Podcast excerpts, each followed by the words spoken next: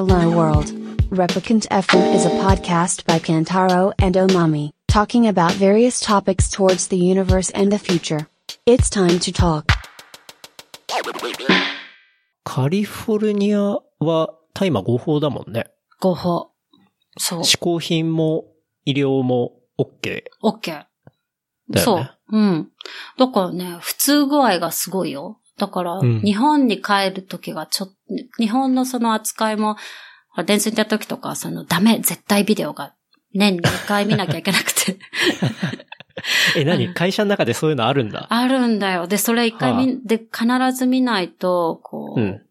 絶対なんかシステムで登録されてて、はあ見てないと追いかけてくる。ダメ絶対ビデオ見てください。そう、まだ見てませんね、みたいなメールが来て、はあ必ずここに来てください。まあね、日本はそういう感じではあるが、誰でもアクセスできるし、オープンってことだよね。そうそう、そう。うんだからまあ、い、だから正直あんまりこう、ファンシーな感じがないんだよね。うわ、あの人吸ってるとかじゃないから、うん。あのーまあ、すごいわかりやすい例でいくと、まあ、じゃあ例えばハウスパーティー行きました。うん。で、あ、ビール飲む？ガンジャス？みたいな。うん、うん、うん。だから、こう、選択肢が。で、例えば、いや、あと僕ちょっと最近アルコールやめててナチュラルだけなんだよねって言って、ガンジャスみたいな。アルコールはナチュラルじゃないん だ。どうなのそれと思うんだけど。うんうん。そういう感じだと思うよ。あれ？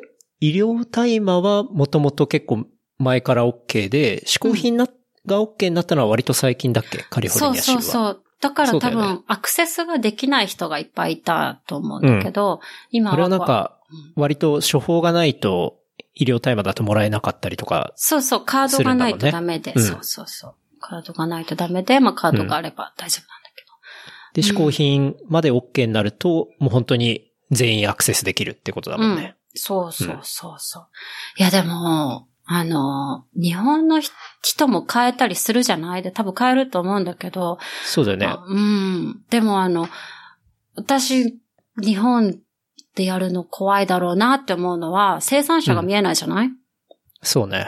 うん、だから、あ結構、なんだろう、センシティブなものだから、なんか、何、何が入ってすごくあ、なんかう、んね、ハイになれるかわかんないから、まあその分こっちは、そのね、オーガニックブームに乗っとり。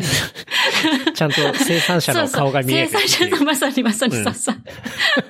生産者の顔が見える選択肢があるから、うんそれは、こう、あの、いいことかな、とそうだよね思うまあ基本的に農業だからね。そうそうそうそう。うん。私の友人でもいて、うん。あの、北カリフォルニアに農場を持ってたりして、うんとかね、まあ、友人っていうか、まあ友人の友人ですけれど、うんうん、とかだともうなんか、本当農業。だからちょっと今の時期はファーミングなので、みたいな。山にこもって、うんオフシーズンになると街に出てきて、みたいな。うん。うん。そうそうそそのお友達は、えっ、と、カリフォルニアで、うんウィードを育ててるみたいなう。あ感、じ。そうそうそう、そううんそう。育てて。なるほどね。うん。結構確かに嗜好品が OK になると、あの、大麻観光みたいなものもね、うん。ツーリズムもあったりするもんね。うん。ね、なんかワシントンとかそうじゃない？ワシントン州とかね。そうねうんよく言うよね。うん。なんかそういうディスペンサリーだったり、まあ、買えるところをこううん回って、ね。そうそうそう。あ、そういうでもなんかちょっと面白いなと思ったのが、この前、ラジオで、あのーなんか LA の警察官の人が出てきて、うん。あの、なんだっけな、昔のその、なんだろう、ヒッピーカルチャーとかだった人たちがいるじゃない、なんその、なんだろうな。あ、ボブ・ディランとか聞いてたような人たち。で、はい。なんか前回コーチェラの次に、あの、その、オールドバージョンのコーチェラがあったんだけど、ボブ・ディランが出たりとかして、とかっていう時に、あの時もあったんだけど、その、だから、60歳から70歳ぐらいの人たちが昔を思い出してもう一回こう、ウィードを吸い始めたみたいなの。そしたら、LAPD の人たちが、昔とは、あの、クオリティが違いますから、みたいな。一回で吸う量は自分で考えてから吸いましょう、ええみたいなのを一生懸命ラジオで言ってて面白いなと。なんか飛びすぎちゃうんだって。面白いねそう。で、なんかねそう、だと思う。そうでん運ばれちゃうんだって、やっぱり。うん。うん。だろうね。救急車とかであの、相当今、なんだろう、THC だったり、うん。そこのパーセンテージを上げるような品種改良っていうのが当然されてるしさ、ワックスとかさ、ああいう蜜系のやつって、THC そうそうのね、含有率がもう98%のやつとかあるいやじゃん。ー、ありますね。うん。いやー、無理。私そういうのは無理だけど、そう。そう。あの、葉っぱじゃない、こう、なんていうの？本当に蜂蜜みたいなやつ。うんうんうんうんうん。そうねね。。そんなのが、ね、あの、十何年前、何十年前のさそうそうクオリティと同じ感じで言ったら、まあ、それはぶっ飛ぶわっていう。そう、そうそう、うん本当に。でそれで、その注意喚起をね、真面目にしてて、それをまたこう、うん NPR でやってたのがちょっと面白かったね。面白いね。うん。ちょっと未来感あるけどね。あの、ちょっと見たいからこっちするとね。うん。ああ、確かに確かに。なんか、結構ネットフリックスとかで見てると、あの、そういう大麻の成分が入った、なんていう、食事？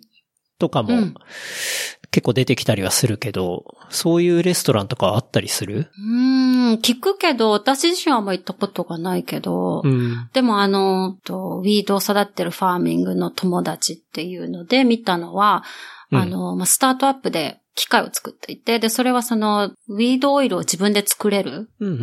オイル生成器みたいなのを、うん。まあ、家庭用オイル生成器みたいなのを作作るスタートアップを立ち上げた女の人が出てたりしたうんけど、まあそういう感じかなどうだろうね。面白いね。うんということは、その機械を持っていれば、あの、まあ、いっぱい buds を買って、その機械に入れれば、 extract のエッセンスオイルみたいのができるってこと、そうだと。と思う。だからなんかよくあるじゃないあの、ガーリックとチリフレーバーのオリーブオイルはいはいはい。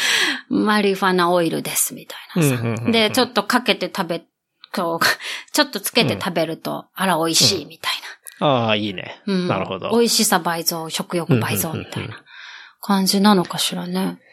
なんか煙が苦手な人もいたりするわけじゃん。うん。やっぱりうんだからそういう人は、そういうオイルで、こう、体内に取り込むっていうのは、まあ一個解決方法としてはすごいいいなと思うし、面白いなと思うけどね。うん、うん確かに。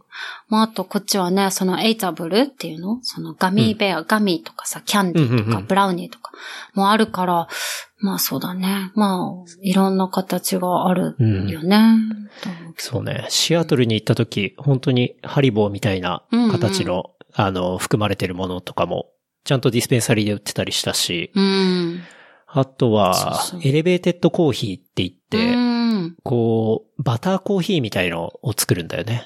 で、その、バターの中に、その成分っていうのは溶けやすくて、うん。で、そうういう専門のバターを作って、それをちょっとコーヒーに入れるんだよね。そうすると、まあちょっとこってりしたコーヒーなんだけど、ん。まあ飲むと30分後ぐらいから胃があったかくなってくるっていうね。うん。のがあったり。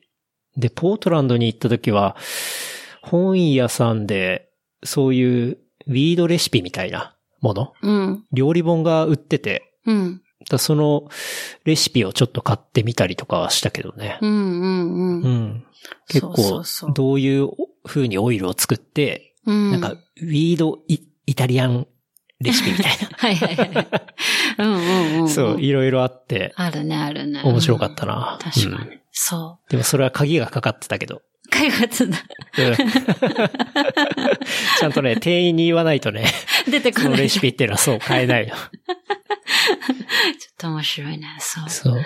まあだからナチュラル、普通にありすぎて、ん私は特にその、あんまりもう、ううんん、興味別にがあんまりない特別なものではかないし、そうそうそうっていう話だよね。そう。私、もともとその、うん難病指定のあれだから、になったから、その、カードはもらえる病気ではあるんだけど、なるほど。でもなんかその、なんだろうね。うん。うん、安心感って言ったらなんだけど、なんかとにかく日本がすごく過剰反応してたじゃない？今でもそうだよ。今でもそうだよね。だって私覚えてるのが、熊本とか九州ってすごいたくさんあったと思うんだけど、ほう。そうなんあだ。そう、なんかね、うん山とかに生えてるから、普通に。はいはい。ああ、そういうことね。そうそう。だけどなんかその、東京に来た途端になんかすごくセンシティブな問題になって、もう懲戒免職とかになってたから、電通の日は。いや、まあ、なるよね。なるよね。そうなるよね。うんうんそうだから。それは今でも変わってないね。そうだと思う。から、ちょっとね、まあ、カリフォルニアだしっていうので、うんうんうんよかったけど、そうそう。まあちょっと、まだ。親には言えないよね。まあね、なんかそのコンテクストがわからないとなかなうかん。ね、そうそうそう。やっぱそういう世代のギャップがあったりとかすると理解してもらうっていうのはまあ結構難しいね。うん言葉でいくら説明したりしても。そうだね。そうだね。はあるなと思う。うん。まあなんかそういうのを含めて結構やっぱり日本とアメリカ近いし、いろんな文化を共有してるけど、うん。あの、なんだろう、ベーシックな、あの、価値観の共有みたいなところはもちろん難しいじゃない？だから、そうね。うん、コンテクストの理解のところまでがされないまま情報が結構渡ってたりするなーっていうのは感じるかな。と、そうだね。LA に住んで転職3回して3回引っ越して、まあ交通事故も3回？あるね。事故るね。それでも、その、あの、きちんとお伝えしたいのが、1回目は、うんあの、うん自分。完全私が悪かったんだけど、はい。2回目は当てられた。あ、でそうなんだ。うん車社会の LA だから、もう事故が本当に、今日もスクールバスが、目の前うんでスクールバスが前にいた車を当てるっていう、ものすごいのを見たし、スクールバスが事故っちゃうんだ。すごいよね、そう。うん。見るし、まあ、毎、ほぼ一週間に一回はね、交通事故を見るんだよね。うん。多いかな、この国。まあだから、うん。自己対応はかなりお任せレベルかな。なるほど。経験豊か。経験豊か、経験豊か。あと医療保険も経験豊か。ほう。こう、アメリカ医療保険がすごく高いってよく言われるじゃない？そうね。ううんん。もの、なんか、ものすごい金額がかかるっていうイメージがあるけど。そう。もう本当にそうで、で、うん保険が効いてたとしても、すごい金額が請求来るから、そうだよね。だって元の値段がおかしいじゃん。おかしいっていうか。おかしい。200万とかおか来るからね。しいよね。そう。あで、なんか、なんだろうな。例えば私がこう、救急病院に行った時は、救急病院費用を、救急病院のその、まあ、原因を探るために使った CT スキャンの費用を、うんあと、まあ、CT スキャンの費用と、ナーシングの費用、だ看護婦さんが働いた費用と、はい、はい。看護婦さんが私のベッドシーツを引いた費用と、うんそれプラス、お医者さんが診察した費用。全部含まれて、なんかもう、全部工数換算されるわけだね。そう、工数換算で、で、うん原価120万円みたいな。で、保険が効いて30万円みたいな。はい。わあ、ちょっと安いと思ったけど、ちょっと待てよ、みたいな。うん。元値がね。元ね、おかしいだろ、みたいな。いやー、すごいでな。うんそう。まあ、なんか、だから、なんかちょっと迂闊な、ちょっと風邪っぽいなとかでは絶対いけないよね。いけない。で、やっぱり学んだのが、その、あの、こっちで売っている、その、なんだっけな、オーバーザカウンターフェドラッグって言うんだけど、あの、薬局で売ってる、あのー薬の種類が多い。ほうん、だからアレルギー、うんまあ日本もそうなりつつあるけど、まあ風邪薬とかもさ、全部、うん基本は全部、あのー、インフルエンザも含めて、基本は全部あのー、薬局で買えるみたいなさ。う。うん、うん。で、そう、医者に行かなければちょっと安上がりみたいうんなのがあるかな。まあでも高いね。高いね。私だから30万円の請求来た時に病院と交渉して、まうんあ例えば医者、医者にこんなの頼んでないみたいなの一個一個。ああ、なるほどね。して、うんじゃあ分かった、20万円引く、みたいあ、そうなんだ。いいんだそれすごいすごいな。。すごいでしょだから言ったもの勝ちな世界ではあるなとは思うかな。ああ、やっぱ言わないとダメうんですね。ダメって本当学ぶね。うん。うん。そうそうでそう。もなんか言ったらそんな結構たやすく下げてくれるもんなんだね。まあ、その間に5回ぐらい電話してるしね。それはそう相当な労力だ。そうそうそう。ああだから労力かかるけど、でも、うん20万円下がるなら頑張るよね。いや、まあ確かに頑張るよね。そうそうそれは頑張るわ。うんうん。そうな車だと、あれだね、車、最初の車、あそ6う万円で買った。そんな安い車あるんだ。それもあの、ビビナビで。はあ。はい。ビビナビやっぱすごいね。ビビナビすごいよ。日本人だったらいいですみたいな、あの、ちょっと英語が苦手な奥様とかもビビナビでうん。車とかアパートとか貸そうとするから、まあそこをね、そう、うまく、うまく言って、6万円だったんだけど、あれ、ちょっと待って、is it 6万円 ?5 万円？ちょっと待って、ちょっと待って、聞いてみる。桁が違うんじゃない？みたいな。Do you remember how much was the um, coat? 4,000? I thought it's like uh, 800. No? Oh. Are you sure it was like less than 1,000? Oh, okay. うん。もしもしもしもし。はい、8万でした。8万。うん。でもなんかその後、その後結局あの修理費用とかかかって、まあそこがダメなとこなんだけど、修理費用かかって、あーまあ最終的に10 11万ぐらいになったかな。いや、それでも安いけどね。全然。でも相当古くて、1年うん間大丈夫だったけど、1年経った頃からエンスト？エンストするのよ。しかも高速とかで。で、ちょっと命の危険を感じて変えた。今じゃあ2代目。あ今2代目なんだけど、これまたビビナビで、これまた失敗したよね。もうやっビビナビヘビーユーザーだな。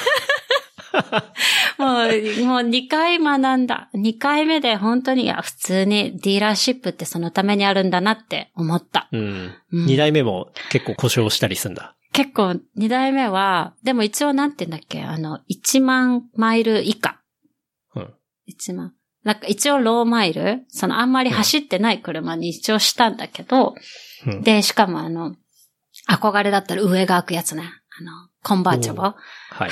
だけど、買った時点でそのコンバーチブルのそのソフトトップっていうの？布地の屋根がうん刺されてて、ナイフで刺されてってあたりからちょっと考えればよかったのに、いや、これ縫えばなんとかなると思って。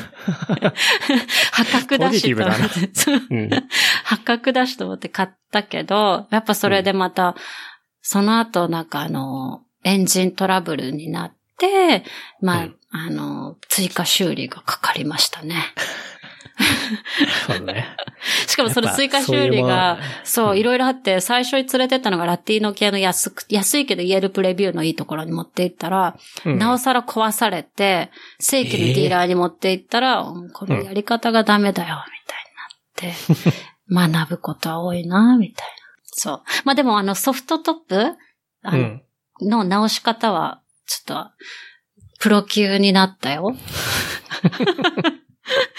なんかみんな、そうそうそう。たナイフで刺すってどうかと思うよね。そうだね。うん。それは何か取ろうとしたのかね。したよね、っていうか、したんだ。ろうね。したよ完全にね。。したよね、そうそう。まあ普通に縫ってシリコン、シリコン、なんていうの？グルーを塗って。うん。コーキングみたいなやつだ。そうそうそう、今、今 OK。いろいろスキルが身につくね。身につくね。しかもそれやるごとにこう、レディット見るじゃない？レディットコミュニティに質問しまくるから、うんちょっと行くたびに、なんか面白い世界を知るよね。もう ものすごいじゃない？なんかこう、うん。こだわってる人とか、アメ車改造の人とかもそのレディットにいて、いや、その色だったらこの、このボンドを使わなきゃダメだよとか。すごいプリサイスなノウハウを得れるっていうね。それはまあいいよね。面白いよね。うんなんかやり方とかはテキストだけじゃわかんなかったら、YouTube とかね。そうそうそう。なんかスコットランドの女男の人が教えてくれるみたいなのがあって、うんちょっと面白いなと思った。なんかそこが英語のいいとこだよね。そうね。うん確かに。情報のやっぱり量が違う？うん。うん。そうだねうん。確かに。俺も日本語で情報がないなと思ったら、とりあえず英語でね、検索すれば、大体は見つかるから、うん。うん。そうね。本当にこの情報ないな、みたいなのって、ハウトゥー系だと、ね、うん。あんまないな。英語さえ、確かに。そう。ある程度使えれば。うんだからなんか、英語を勉強した方がいいよっていうのは、別にあの、話すとかそういうことよりは、もうなんかその、情報の多さな気がするね。情報の格差がそこで生じちゃう気がする。かな。確かに。うん。情報ソースの大きさというか、深さというか深さというか。なんかそれ感じるのがあの映画とかも、日本に入ってくる映画がもうその時点でキュレーションされてるじゃない？そうね。配給会社がこれはいけるかなって思ったら、やる。そういけないと思ったら、もうそもそもやんないしね、やらないっていう来ないから。そうそうそう。なんかそういうのがあったりする中で。うん。ううんん。私もそんなの気づかなかったんだけど、こっちに来るまでは。でもなんかこっちにはもう、翻訳されてない面白い本がいっぱいあるし、うん翻訳されててもなんか不思議な放題がついてて、あんまりこううん手に取らなくなってたりとか、するしとかがあって、その情報の違いは感じるかな。そうね。うん。確かに。じゃあ、ちょっと話題を変えて、なんかあの、前のツイートで結構、家にいて銃声を聞いたりっていう、うん。癌の話が ありましたね。あったっていうので、まあそっちは銃は持っていいわけじゃん？うん。です。うん。ですです。で、なんかでもこの前、その、うん。あの、マーチがあったじゃない？ gun control を求める。うんうん。あの、えっ、と、フロリダの高校生が始めたあのマーチングに行ったんだけど、まあ、ロサンゼルスの市長はすごいこう、誇らしく言っていたのが、まあ、LA は、その、銃を持つことは規制できないけれど、銃を、あの、パブリックの場所に持っていくことを禁じていて、銃は基本的にはロックボックスに入れておくっていう、まあ、法律が決まってる。一応。うんうん。だからね。そうそう。だから、まあ、パブリックの場所に持ってきたらそれだけで逮捕ができるっていう、まあ、ちょっとマシな街になってはいるけれど、でも、うもうね、何回聞いたかしら。まあ、す最初、銃声と花火の音の区別がつかなかったんだけど、ああ。まあ確かに同じ、まあ火薬系のね。しかもねラティーノコミュニティとか、そのアフリカアメリカの人たちって結構花火何でもあげるんだよね。うーん。あの、でもここ花火違法なんだけど、まあそれであ、そうも、なんだ。うん。だから、他の州とか行って、とかメキシコとか行って、花火買って帰ってきて、こう、お祝い事とか、あと何、うんなんか、なんかのコードなんじゃないかと私は思ってんだけど。なんかはあ、警察が近いぞとか、はいわかはいはいんないけど、はい。なるほどね。そうそう、なんかそういうので打ち上げ花火をそうそう使ってる気がする。うん。っていうえ、私の花火が禁止っていうのは、花火を売ったり買ったりすることが禁止っていうこと？そう。うあそうなんだ売ってないの、そう。え、でも銃は売ってるんでしょ？じゃあ売ってる。そう。すごいな。すごい。ほら、しかもど。ういう理解なのかわかんないんだよな、それ。山火事が発生するからだと思うんだけど、ああ、そういうことか。だから焚き火も基本は禁止なんだけど、でも銃は売ってる。でも銃は売ってた売っね。てる。うん。で、ここの今住んでるハイランドパークが、その、もともとが、あの、ハイランドパークってもともとが Latino community のジェントリフィケーションっていう、その、あの、ウうんィキペディアに、わかる？そう。あの、貧困層に、あの、新しい、まあ、人たちが流れ込んできて、うんそこの街を支配してしまうっていうのが、まあ、ジェントリフィケーションで。で、LA まはどんどん、こう、地価が上がってるから、こう、ダウンタウンとかその仕事場に近い地域がどんどんこう、ね、ヒップスターたちが現れて、うんうんまあコーヒーショップ作ってみたいな。はいはいでもここもともとは Latino community で、その近くがあのサイプレスっていうさ、ラッパーもいた、その、はい。あのーまあ、ギャングスター、ラティーノ系ギャングスターのまあ、メッカなわけよ。で、まあそのすぐそこもあって、多分、そう、私の隣の家？で、うちは一応ゲートでかかかってるけど、隣の家であったのは、あのー、10代のティーネイジャーたちが、こう家でパーティーして、映画みたいにこう、両親が留守の間にパーティーして、そしたらなんか、銃がパンパンパンみたいな。で、次の日のニュースで、なんかあの、自分が好きな女の子がみ、自分のこと見、見、見てくれなくて。あの、他の男の子とイチャイチャしてたのが気に入らなくて、銃でパンパンみたいマジで？激しいな。な。うん、そうそうそう。はあまあ、その子も普通に、はい、みたいな。Good は morning, あ how are you? みたいなのがあるんだけど。とか、まあ、うちだと目の前が公園だから、うん。あの、公園の、公園、だからその、それはあの、LAPD のクライムマップで見たんだけど、まあ、公園でもなんかマーダーケースがあったりしてるみたいで、ああ、目の前にあるなとかね、そうそうそラナちゃん自体は銃は持ってるの？う。持ってない。お持ってないんだう。持ってないね。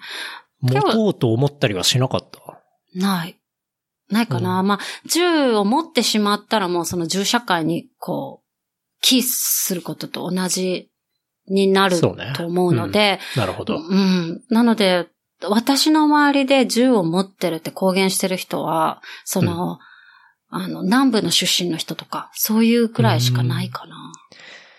なるほどね。うんまあ、南部はそういうカルチャーっていうか、うん。うん。そう。なんか向こうはもう完全にこう、銃がね、ゴルフみたいな感じだって。こうお金持ちの、はい。お金持ちの趣味だからどういう銃持ってるっていうのをインスタにアップするのが、わあ、そう、すごい、こんな新しい新、新物を変えて、みたいなことになるらしくって、よくね、デビットのこう、職場の子がそこ、そっちの出身だったりした時があって、うんよく見、見せてもらったよ。どうだ、すごいだろう、みたいな。うんそうそう最新型だぜ、みたいな。そうそう。これはあ、なんでそんなの必要なのみたいなこと言っても、ほら、一回に何バッツも出るんだぜみたいなのとかうんうを話すみたいあれだね、本当新しいガジェットをちょっと自慢するのと何ら変わりない、な。変わりないんだ。だよね。うん。そう。でも変な話だよね。うん目的が殺す以外ないからさ。そうだよね。うん。動物にしろね、人間にしろ。まあねだから、ちょっと、うん。まあ、この間、自由で行くと、YouTube でね、あの、YouTube のヘッドクォーターで、うん。あったね。乱射の事件とかあったけどね。うん。なんかもう正直その、犯人がこう立てこもってうん死んでしまうっていうケースばっかりじゃない。うんで、だからそれがちょっとなんかこう、毎回そのきちんとした原因を知ることもできずに、こう、死ぬっていう結論っていうのが、もうすごいこう銃社会のダメなところな気がするんだよね。うんうんね、日本とかさ、そう、だと、銃がないから、うんあのーね、死ぬ確率が低いじゃない。だから、うん。容疑者も。ちゃんと理由がわかるって話だよね。そうそうそうなんでそこのかまで行ったのかっていう。そうそうそう。でも、こう、もう、ね、すごいお、ほとんどの多分銃事件が犯人が自分で自死しているか、うん警察によって殺されているから、うんその、そう。なんか、そこに至った経緯がわからないから、なんかそれが社会的に問題があるんであればそこを解決する方に向かえるけど、原因が 推測でしかないと何ともできないって話だそうよね。なのよ。で、うん今、なんか時々言われるのが、その、もっとスクリーニングを強化して、そのメンタルにいい、あの、病気がある人は変えないようにするべきだとかって言ってるんだけれど、うん。いや、そもそも、もうすでに多くのその、ラスベガスの事件も、サンディフックもそうだけど、メンタルイルの病歴がない人がもうね、多くの人を殺していて、うん。あの、な、殺してるって事実があるのに、そんなスクリーニングを強化したところで、何も、ねうんうん。生まないんじゃないかしらと。だってそれこそさっきのスマートドラッグの処方の件じゃないけど、まあいくらでもさ、あの、そうそうそう。本人ヒアリングだったら嘘はつけたり取り繕えるわけだからね。何もそこは実際はワークしないよね。ワークしないよね。だって、まあ、うんしかもさ、私のその医療機関が 5, 5ステップあるけど、うん。その、レディットにはさ、このお医者さんに行けば、ね、んワンステップでもらえるよみたいな情報も全然出回ってるわけよ。なるほどね。そうそう。だから、だとしたらもう、で、もしくはこう、eBay でコードを入れたりとかすると出てくるよとかね。うんそんなの全然インターネットである限りは、やっぱり同じだよね、やっぱり。そうだよね。うん根本の解決にはならないよね。なんないよね。でも、うん。まあ、あの、私が交換留学で高校生の時アメリカに来れなかった理由が、まあ、癌が許されてるから、まあ、うちの親が、ちょっとそれはやめてって言ったっていうのもあったんだけど、もう実際、こう、本当に、まあ、映画館とかさ、うん大きなコンサートとか、ある時は、内心ちょっと、あの、本当にエクジットサインを見るよね。そうだよね。うんこの間のラスベガスのね、うん。やつとか見ると怖いよね。怖いよね。そうそう。だから、まあなんかほぼ、正直さ、本当うん。奇跡の秩序で保たれているようなものじゃない、うん、うん。その、ねこ、この前ラスベガスの事件があった次の日にちょうど私あの、ナショナルズってバンドの、うんあの、バンドの野外コンサートに行ったんだけど、ほうほう。なんか一緒にこう、金属探知機のとこで入ってる子たちと話してたのが、まあ、こんな状況でもコンサートに来てる私たちの、何？勇気がすごいよね、みたいな。確かにね。だいぶ勇気あるよねだいぶ勇気あるけど、こんなに満杯なのってすごいよね、みたいなのは。まあそれでも見たいんですけど、みたいな。そうそうそう。言ってて、でもそうだなって思うよね。うん。この間の YouTube の銃撃犯は、サンディエゴ在住のうん方、女性だったね。女性だったなんか、ね。ナシムさんうん。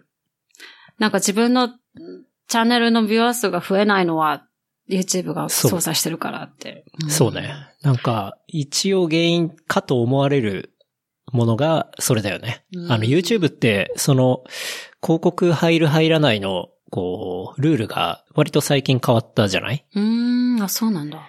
そう。あの、サブスクライバーが何人以上いないといけないとか、はいはいはい。えートータルの再生数がこれ以上ないとお金をゲットできませんみたいなんルールができて、で、多う分、んあの女性のチャンネルというか動画っていうのが、割と、まあ、本部の方から、こう、落とされるような。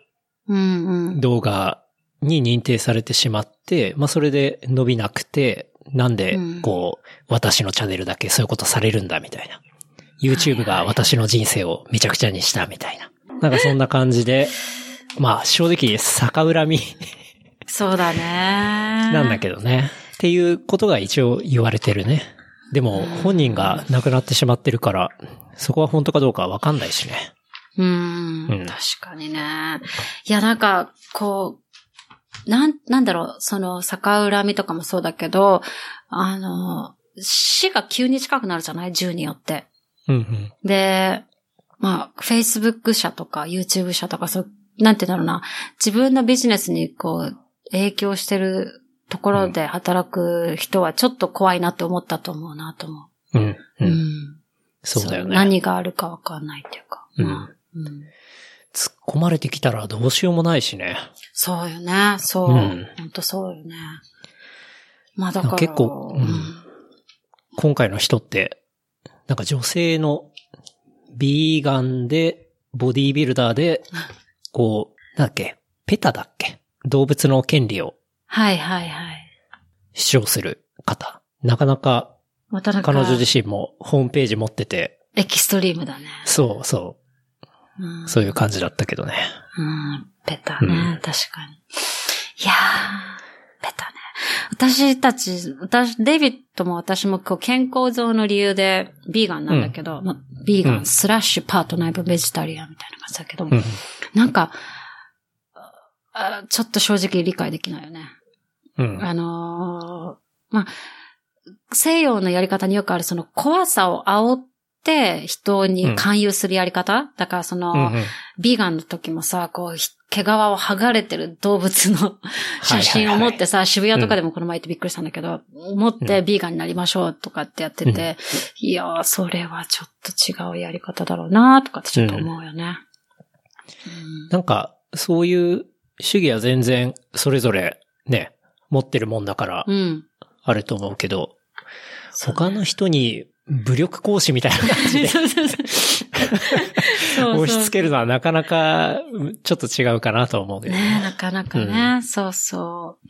まあでもその、L、その銃について、うん。その、マーチがあるつい数週間前にも私たちのこのエリアの小学校の女の子13歳かな、14歳かな？が、うん。こう、バックパックに銃を入れてて、それが乱発して、うわ。あの、こ友達に3人が怪我をしたとかいう事件があって、ええ。で、それが2月の後半だったんだけど、まあその時点でもうすでに全米で10、10件以上の学校での銃事件があるみたいなのが話題になったんだけど、なんかその多さが驚くよね。え、2月に入って十何件あったってこと？う。そう、2018年度に入って、ってことは1月1日からその2月の末までにすでに10件を超える全米の学校での銃事件。はあ、多すぎだよね。多すぎだよあね あ。そう。で、やっぱ今、あのー話題になるのはその子供の大人が隠してると思ってた銃を見つけ出して暴発してしまって亡くなっちゃうケースとか、うーん。そういうのもあるしで、結構。なるほどね。うんあでもそう考えると、その LA のちゃんとロックがかかるところに置いとかなきゃいけないみたいな法律っていうのは、その子供がチャイルドブロックにはなるってことだよね。チャイルドブロックに、まあ、なるし、でも多分家庭がどうなってるかのまでは介入できないけど、その、ななんだろう、公共の場所で銃を出した時点で逮捕できるっていう、そういう抑止力になるうんんだよね、多分。反そうか暴発するとか、その発砲する前に、それ時点でも逮捕できるっていうことだと思なるほどね。う。うん。でも本当によく聞くんだよね。ここの前も5発ぐらいパンパンパンって聞いたけど、別にポリスも来ないみたいな。もう本当に日常化してるというか。んそう、んちょっと嫌だなとは思うかな。うん。だからなんか、デビットの父と母とかは高級住宅街に住んでんだけど、もうそういうとこはもうそういうのがもうない、ヒスおうひっそりとしたゲイティッドのこういい住宅。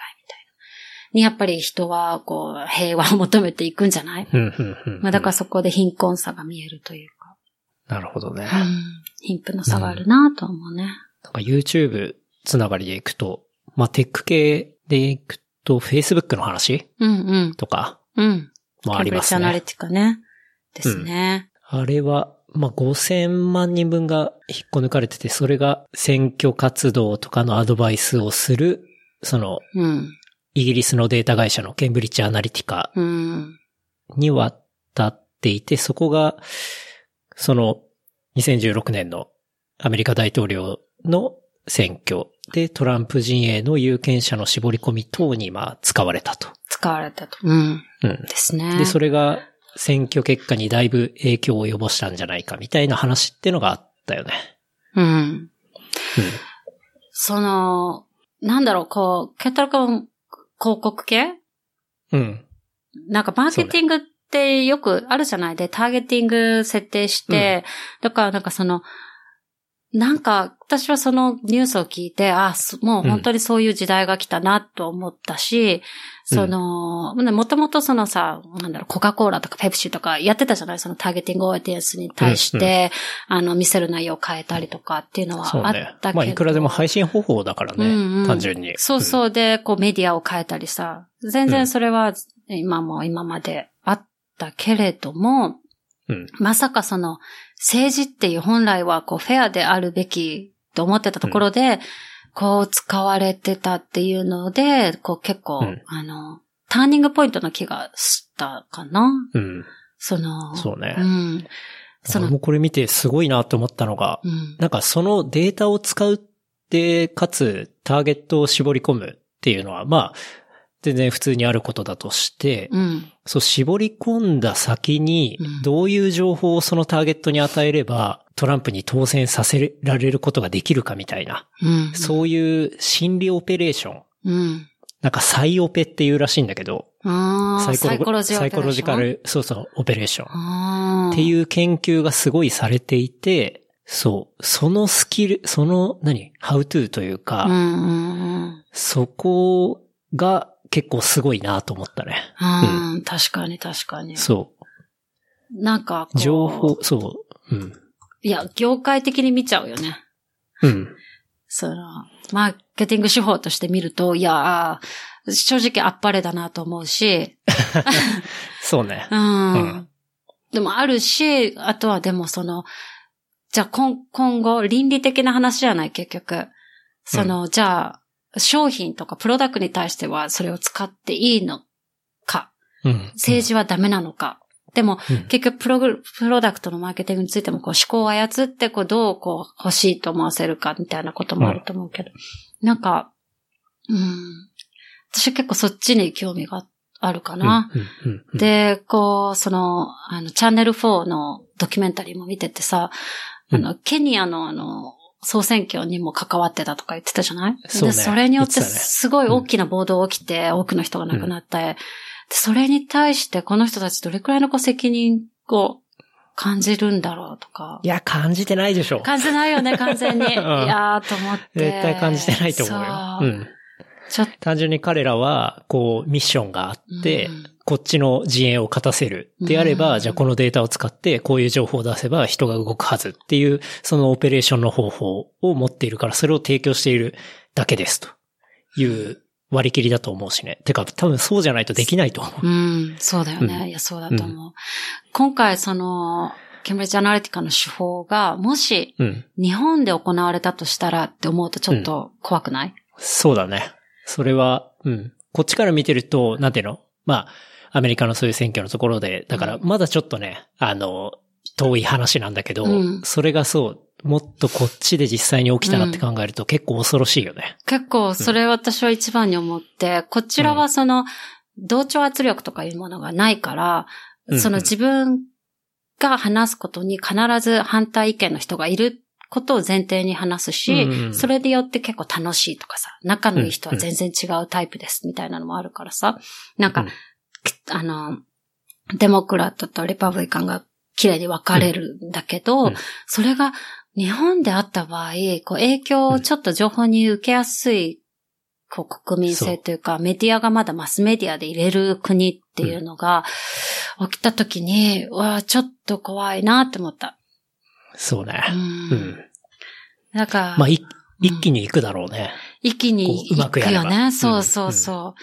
で、なんか本来その教育って大学とか高等教育まで進むことによって得れるものって、そういうこの、どの情報が合ってるかどうか、うん。そのクリティカルシンキングとか言うと思うんだけど、そういうことだと思うんだけど、なんかそこの、その、あのーね、教育みたいなのも、うん。ちょっとまだ薄い気がするから、そ,、そうね。の、リソースが本当に合ってるかどうかとかってう。んいう。で、まあ、まあ、デイビッドを見てても、その、うん。なんだろうな。私が例えばこう、こう、こういうことがあったって、こう、ワシントンポストで言ってるとか言って、ああ、でもそれ書いた人のバックグラウンドは、こういう、こう、政党支持派で、なんだろう、うんうんまあ、その人はもともと左系の話しかしない人だうん。とか、うんうんいうのをこう、知って読めるっていうのは、こう、なんだろう、知識だし、うんまあ、自由な、うん自由にものを見れる、なんていうんだろうな、あの、まあ、一つのオプション。まあ、うん。スキルだスキし、なんかルそのね、ちゃんと本質を理解できるっていうことだよねうん。そうで、そこになんか、のめり込んで葉っぱしか見ないんじゃなくて、ちゃんとこう、うん根っこの方まで俯瞰して、この事象はどうなんだっていう、そうそう。で、ことを理解できるし、それに対する考えも話すことができるしっていう。うん、そうそう。そういうトレーニングっていうのが、まあ確かにちょっと薄いかもしれないね。うんで、うんなんかアメリカだと結構みんな話すんだよね。ビール飲みながらでも、ウィード吸いながらでも、うんそのハウスパーティーの最後の方の話って必ずこう政治的になっちゃうんだよね。うんうんで、政治的に熱くなると、あ、じゃあそろそろ帰ろうか、みたいな。なるんだけど。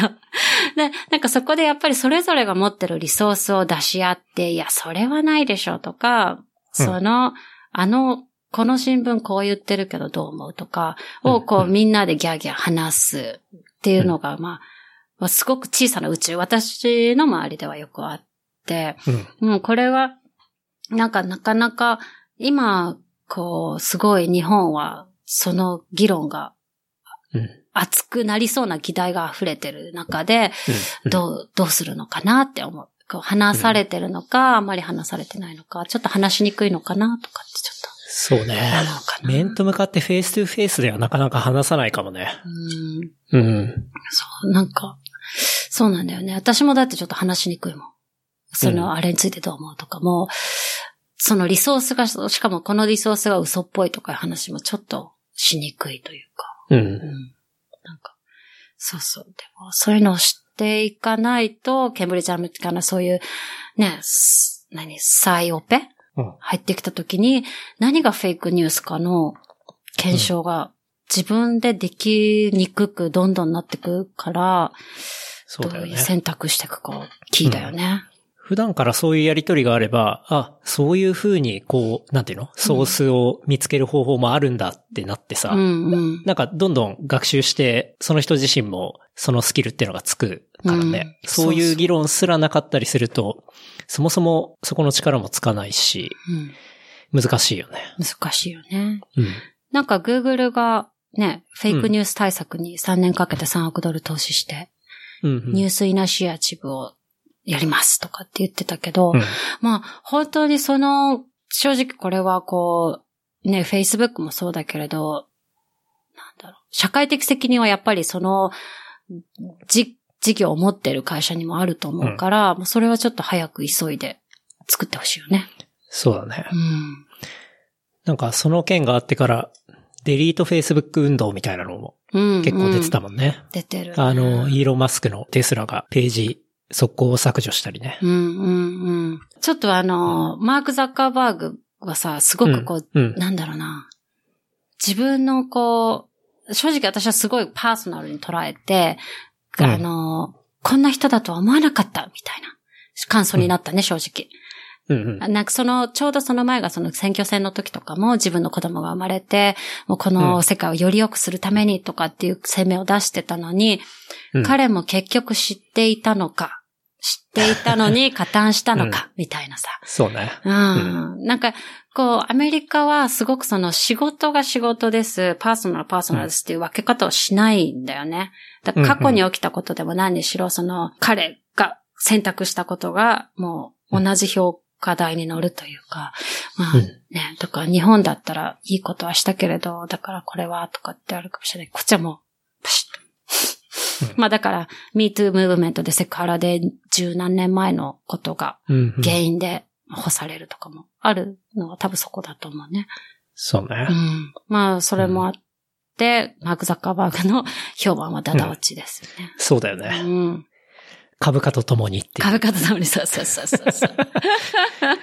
一瞬で何千億か吹っ飛んでたもんね。うん。うん。本当よね。そう。まあ、何千億吹っ飛んでも痛くも痒くもないと思うけど。ないと思うけどね。そうそうそう。ねえ、そうね。それはあるなって思いながら。個人情報つながりでいくと、なんか最近見たのが、中国のソーシャルクレディットシステムって知ってる？あの、あの、LINE みたいな、そう、あモバイルでやるやつ？そうそうそうそう。あの、アリババが提供してる社会信用システムで、なんかチーマー信用っていうのがあって、うん。その信用ポイントを貯めていくと、こう、なんだろう、あの、家を借りやすかったりとか、うんうん。うん。クレジットスコアみたいな感じかな。そうそうそうそう。はいはいはい。そういうものがあって、そのスコアっていうのはベースになってるのが、まあアリババで買ったものだったりだとか、あとは、どの会社を出たとか、学校か、どの学校を出たとか、どの会社で勤めてるかとか、どれだけ友達がいるかとか、キャー、そういうもので全部個人が点数をつけられるんだよね。すごいね。そう。350点からね、900点ぐらいがマックスであって、で、みんなそのポイントを落とさないように、あの、公共料料金とかもしっかり払うようにしてるし、そうそすごいね。う。うん。アメリカも同じクレジットスコアっていうのはあるんだよね。で、まあうんそれはクレジットカードを作ると、うん作ってゼロになって、まあ毎回、あの、間違いなく払えば、まあスコアになっていくみたいなさ。多分日本にもあると思うんだけど。そうねでも。日本にもすごいうね、そクレジットカードはあるんだけど、その購買とか、あと発言とか。発言。うん。ほら、あの、ウェイボーとかさ、はいはいはいはい。ああいうものの発言も、要は、反政府的な発言をしていないかとか。はいはい。そうそういう発言をすると、当然点数が下がったりするし。怖いね。でね、そう、これが結構、まあ中国って大企業山ほどあって、うんまあ各社そういうシステムは持ってるんだけど、うんそれをなんか2020年までに統合しようとして、まあもう本当国のシステムとして運用していく予定と。すごいな。すごいすごいね。国だなっていうのは思ったけど、なんかその、アメリカのその Facebook の問題でいくとさ、うん個人情報を、こう、どれだけ取られてるとかさ、なんか、まあ、その気持ち悪さみたいなところあるんだけど、うん割と中国はもうフルオープンで出すのが結構当たり前というか、ふわー。そう、そういう発想のもと、やられてたりするんだよね。すごいね。なんか、いあの、中国で働く外国人向けのビザが、こう、うん点数付けされて、あの、まあ、干されたり、干されなかったりするっていうのは、あったじゃない ?2017 年にあうんうんあって、うんまあなんかそのハイレベルな人材と専門人材と一般人員みたいなのを分けられるっていううん。のは3分類に分けられてとかっていうのがあるのは聞いてたけど、まさかその日常生活を点数で測られるって。そうそうそうそなんかあれみたいだね。ブラックミラーのドう。ラマみたいだね。まさに。本当に。そうなんだよね。もう、リアルブラックミラーで。うん。うん。わーお。いやーすごい。もう携帯のアプリで自分の点数見れるからね。うわー、怖いね。うん。嫌だね。で、なんか、そう、5月ぐらいからそのシステムで評価低かった人は、うん。こう、鉄道とか飛行機に乗れなかったりとか ひどいね。実際するらしいよ。いや うん。ー、倫理とかどう、どうなんだろうね。いや、もうそこは、もう発想が違うんだろうね。違うんだよね。うん。違うんだよね。なんか一応そ、のアリババがそのシステムをやってるのは、まあ、みんな信用を失わないように心がけるので、人間の質を高める効果があるっていう。うわー いやいやいやマジブラックミラーなんですけどみたいなマジ超ブラックミラーだね。その時間もだって点数、だって、うん。じゃあその政治的発言をしたからじゃあ点数減らしますとか、うん。うん。ちょっと賄賂渡したら点数上げときますとか、うん。できるんだよね、多分ね。あるだろう、ね。なんかそこがちょっと土臭いとこじゃない？中学で見てるところの。うん。うん。いやー、すごいわ。そう。なんか、これ見たときに本当に国によって考え方が違いすぎて面白いなと思ったけどね。本当だね。なんかこう、あまり検証しないで進めちゃう、その強さがあるよね。そうだね。だってこの間中国の政府はあれもやってたでしょ ?AI とビッグデータ使って犯罪者をこう事前に見つけるみたいな。なんかあの、顔認証とかそうそうそうそう。つ顔認証とか、そうだね。うん。あの、その人の要は行動ベースとか。で、データ的にこういう行動を踏んでる人は、割と何年後に犯罪しやすいからっつって、こう、あの、事前に割り出すっていう。そういうドラマあったよね。本当だね、その、のままだね。そう。いやー、怖いわ。結構中国ね、あの、未来感あるんだね、最近。すごいね。なんかよく見る、こっちも記事でも、その、深センだっけ？あれ？深セ新鮮ね。うんン。の、だその、もう、ハイテクノロジーな、そうそう。モバイルで全部やっていくとか、うん。ホームレスがモバイルアップで課金をお願いしてきたとかって言ってましたよ。モバイル持ってるんだ。モバイル持ってるんだ、みたいな。そうそうそう。うんうん。すごいな。そう、中国は割とディストピア系の未来だよね。なんか、いやー、でも書、かれている。でもその多分さ、半数、そのうちの50%が農村部にいる人たちは、そのアップさえあるのかしら？どうなんだろあるうね。んじゃない？どうなんだろどうなんだろうね。いやう。うん。ー、興味深い。面白いね。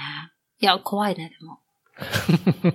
あとはヨーロッパはね、なんか、こう新しいデータ、個人情報のプロテクションの法律っていうのが施行されたりするから。そうなの、そう。結構 Facebook とか各社もその対策っていうのを今打ち出してたりするね。うん。すごい、面白いね。うん。いや、その、なんかその、えっ、と、10のマーチが、じ、事件があって1ヶ月後にもう大きなイベントになることができて、うん。あの、マーチになるとことができたから、まあそのスピードにも驚いたんだけど、なんかそこになんかこう、ミレニアムの世代の力を感じるなってすごく思ったかな。うん。なんかその、彼らが、もう彼らのスピードだし、彼らの情報拡散の仕方だし、もう、もうそれは完全にもうモモバイルとか Facebook だけじゃない、もう、インスタグラム含めた、うん。そういうこう、なんだろう、今の状況を伝えるメディアだけで、もう情報拡散させていくみたいなのが、こう、うん、正直、そこをもう少し知りたいなと思うんだけど、まだちょっとわかんないんだけどね。なんかその、うんミレニアム世代が何を思って、何をこう、信憑性があると思ってるのかって、ちょっと価値観が違う気がする。確かにねう。んう。ん。俺でも、俺らも一応ミレニアル世そうな代だよね。そうなんだよね。そうだよ。そうそうそうなんだよね。ちょっとなんかすごい今つ一言みたいな感じだったけどそう。だった。それよくね、そうなのうよ。ん。そうだった、そうだった。いかいか。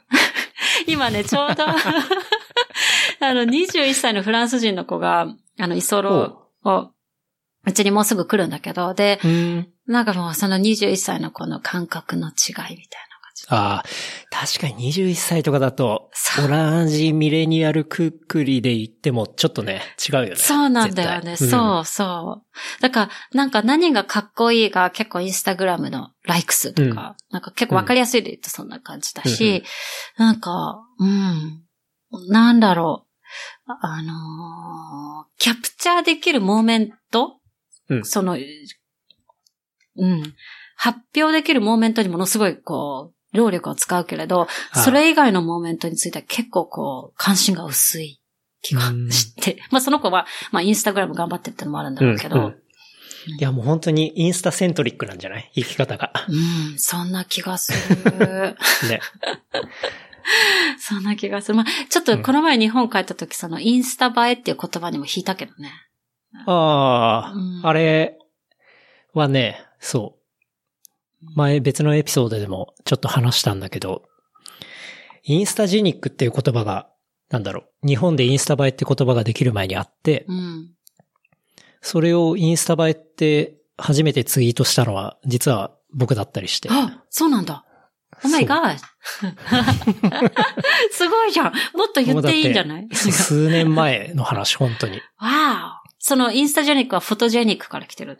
そのそうそう。インスタジェニックはフォトジェニックから来ててう、んで、その、インスタジェニックっていうのを日本語にすると、何かなこれ映えるよねみたいので、インスタ映えみたいな。で、面白い言葉ができたからって言って、うん。その時まあツイートしたり、あとはまあ、もともと同期のクリリンっていう友達がいるんだけど、うううんとかはインスタで、そうだね、インスタ映えとか、その当時だ、何年前 ?5、6年前とか。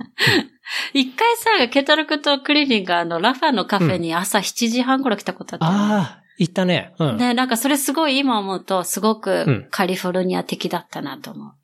朝早くに打ち合わせするみたいなのは。ああ、そうだね。で、だから今回、こう、日本に帰ると朝ごはん食べれる場所が少なくて驚くみたいああ、確かに。朝の文化は、うーん、結構最近、数年前からまあ頑張ってやってるところはあったりするけど、それでもまだ少ないだろうな。うね。ん、そうそう。うんなこっちカフェが朝6時とかに開いて、閉まるのは3時ですとか、うん。まあよくあるから、ね起きたらとりあえずカフェとかなんうん、うん。ので、まあ知らなかった文化だったんだけど、そうそうそう。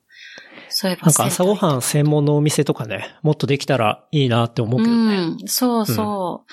そういえばだからなんか日本に行った時も、あの、アップルでうん働いてるサンフランシスコから来た子とかが、会社行く前にランチじゃなくて、あ、ブレックファストしてからうん会おうよみたいなのをや言われて、そんな朝早く起きれないしって切り返してたんだけど、今はよくわかる。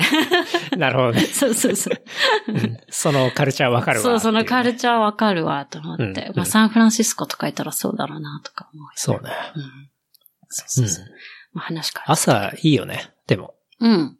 うん。うん。朝いいよね。こっちはヨガとかが朝6時半から普通になるし、カフェも同じ時間開くしとかうん。で。うん、でも、めっちゃ寝るの早い。LA の人。本当？うん。うん。早いね。なんか案外遅そうなイメージがあるけど、早いんだう。早いと思う。まあ、特に働いてる人たちは結構、うん。11時、12時うん。に寝るって職場の人多いかな。うん。あと、まあ、あと朝、朝そのヨガとか走りに行く子とかも9時とかには帰るし。なるほどね。うん。まあ、そのいろいろ細々としたその、ね、飲み会カルチャーも違うし、うん。うん。まあ、バーが午前2時に閉まるからさ、そんなに長くはいないってのもあるけど。うんうんちょっと朝方な街だなと思う。朝方ね。うん。俺もちょうど、一昨日ぐらいに、ビジネスインサイダーっていうウェブの媒体知ってる？うんうん、よくよ。あるじゃんうんう。うんん。あれで、なんか、こう、コミュニティを作るみたいな話があって、で、こう、コミュニティを一緒に活動できる人を募集してますみたいなのが出てたから、うん。俺も応募してみて、で、編集長とかと一緒に朝カフェでブレストとかしたけどね。うんうんうんうん。そう、いいよね。そう。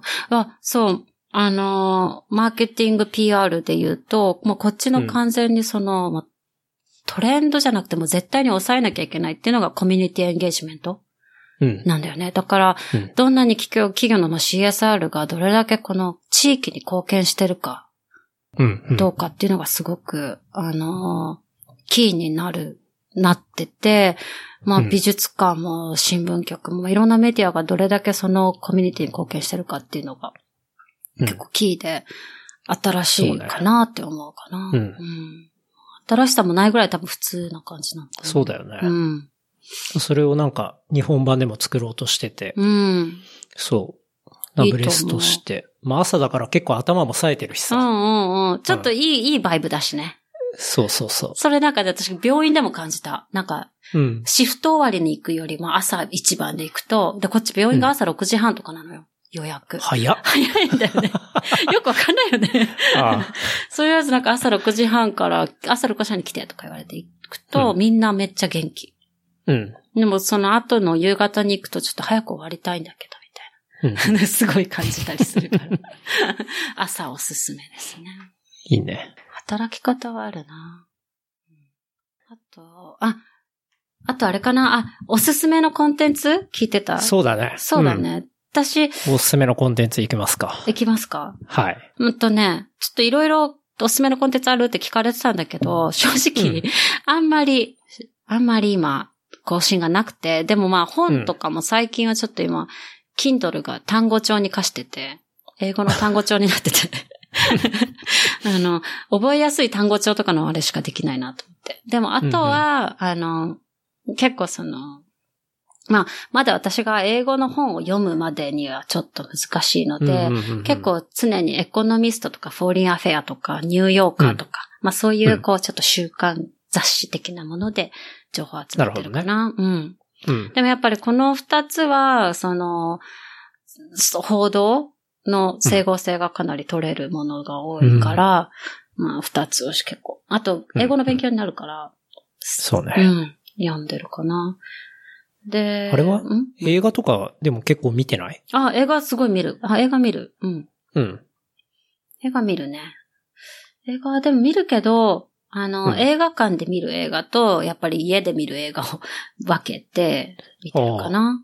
うん。この間ブラックパンサー見てなかった？あ、ブラックパンサー見たよ。見た？見た。うんうん。なんかさ、そっちですごくない？すごい。もう、ね。アフリカンアメリカンうん。感動みたいな感じ。ね。うん。でも素晴らしいと思ったね。うん。うん。またあの、フルーツデールステーションって私もともと好きな映画だったので、ほう。知ってる？あの、それ見たことない。あのね、えっと、うんオークランドで、えっうん。と、三段映画祭とかインディペンデントローでやってたんだけど、あの、フルーツベイルステーションという同じ監督で同じ、あの、忘れちゃった。ブラックパンサーに出てた、うんうん。マイケル・ジョーダン。ほう。まあ、そのペアが一緒にやってた映画で、ほう。あの、いその当時は珍しく、アフリカンアメリカンが、あの、の男性が、うん。あと白人の警察官に、こう無実なのに殺されてしまったっていうのを取り扱った映画だったんだけど。で、今回そのブラックパンサーでもオークランドが、あの、うんうん。最初出てきたりして、なんかやっぱりその、オークその、その映画とのちょっとシークエンスを感じるって感じだったんだけど。う。ん。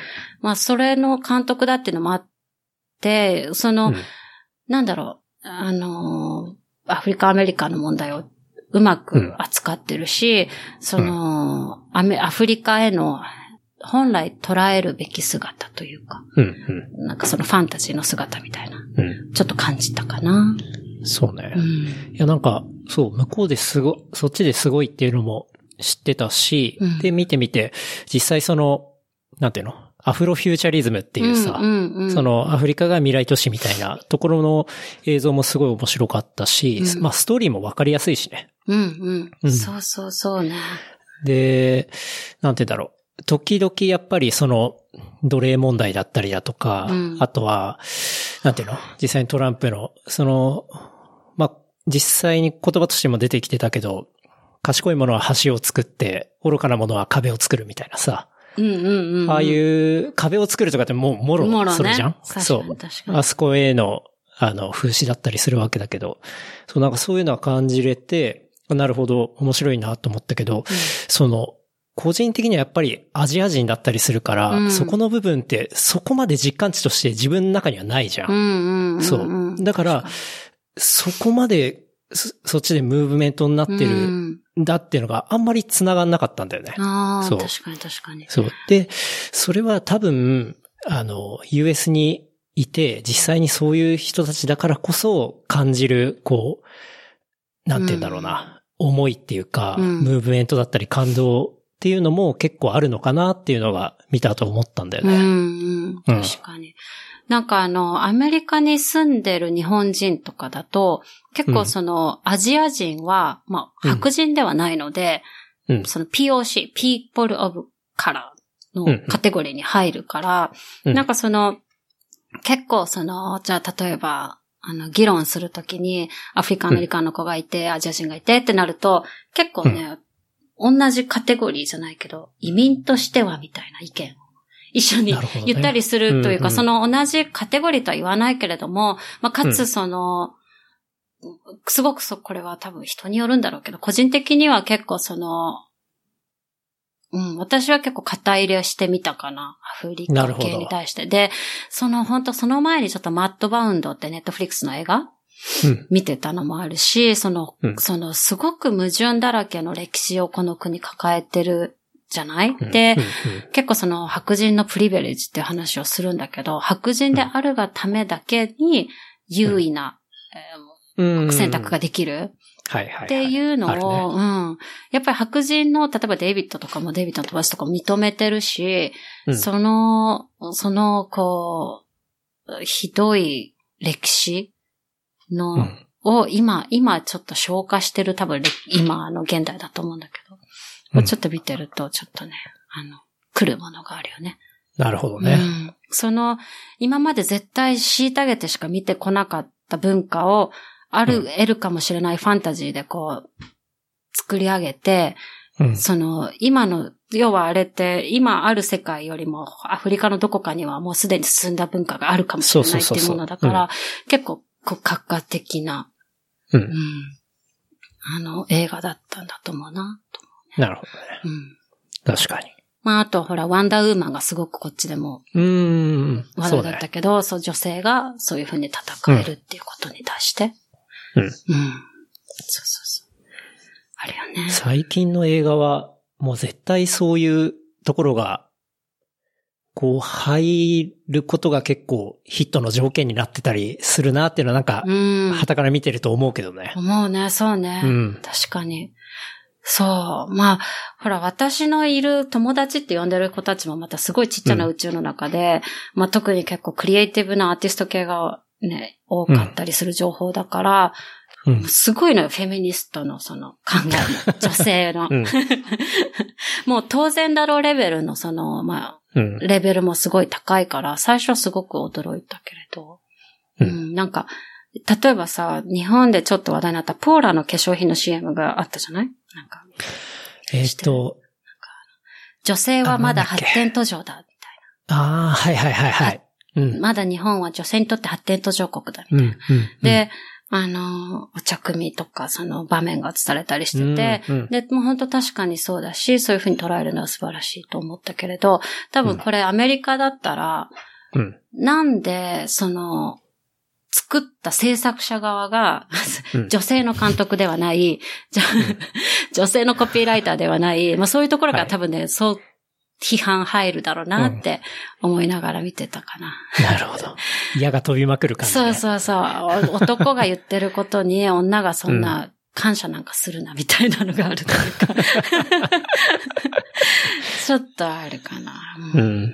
今特にこう制作的な映画とかも、その制作的なところでイコールを求めてるから、うん。結構、あの、力のある。ほら、この前もオスカーの主演女優の人が、あの、なんだっけ、条えっと、件を見直せ。スリービルボードの？そうそうそうそう、うん条件を見直せって言ったのそうは、ねうん、自分が優位な立場にある人がどんどん条件を突きつけて、うん。うん。あの、改善していくべきだっていうそうだよのがあるから。ね。最後のスピーチで、こう、スタンディングオベーションみたいになってたもんね。うん、うん、うん、そうそうそう、いうのもあってね。まあ、まあ、それもあって、こう、電通がというか、まあ、日本の会社は結構女の人が働きにくいからさ。そうだねう。ん。なんか、なんかちょうどこの間、ううんん、ビジネスインサイダーで、女性が最も生活しやすい国、ベスト21ってのが出てて、うん。まあ日本も一応ランクインはしていたが、男女、だ、女性がこれは働きやすいランキングだから、うん。そこの平等具合だともう、あの、スコアがほぼないぐらいの感じだったねう。ん。うんね確かに。うん。お給料に差もあるしさ、あの、そうね。そもそも新卒の時に総合職となんとか職と分かれたりするのもおかしいし、とか、そうだね。うん、あるだろうね。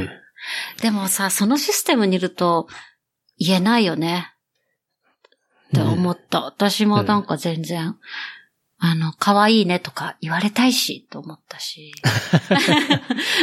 花があるねとか言われると、え、あ、いいことなのかなと思ったけど、今思うとふざけるなと思うけど、なんか、単なるセクハラでしかないみたいな。そうそうそう。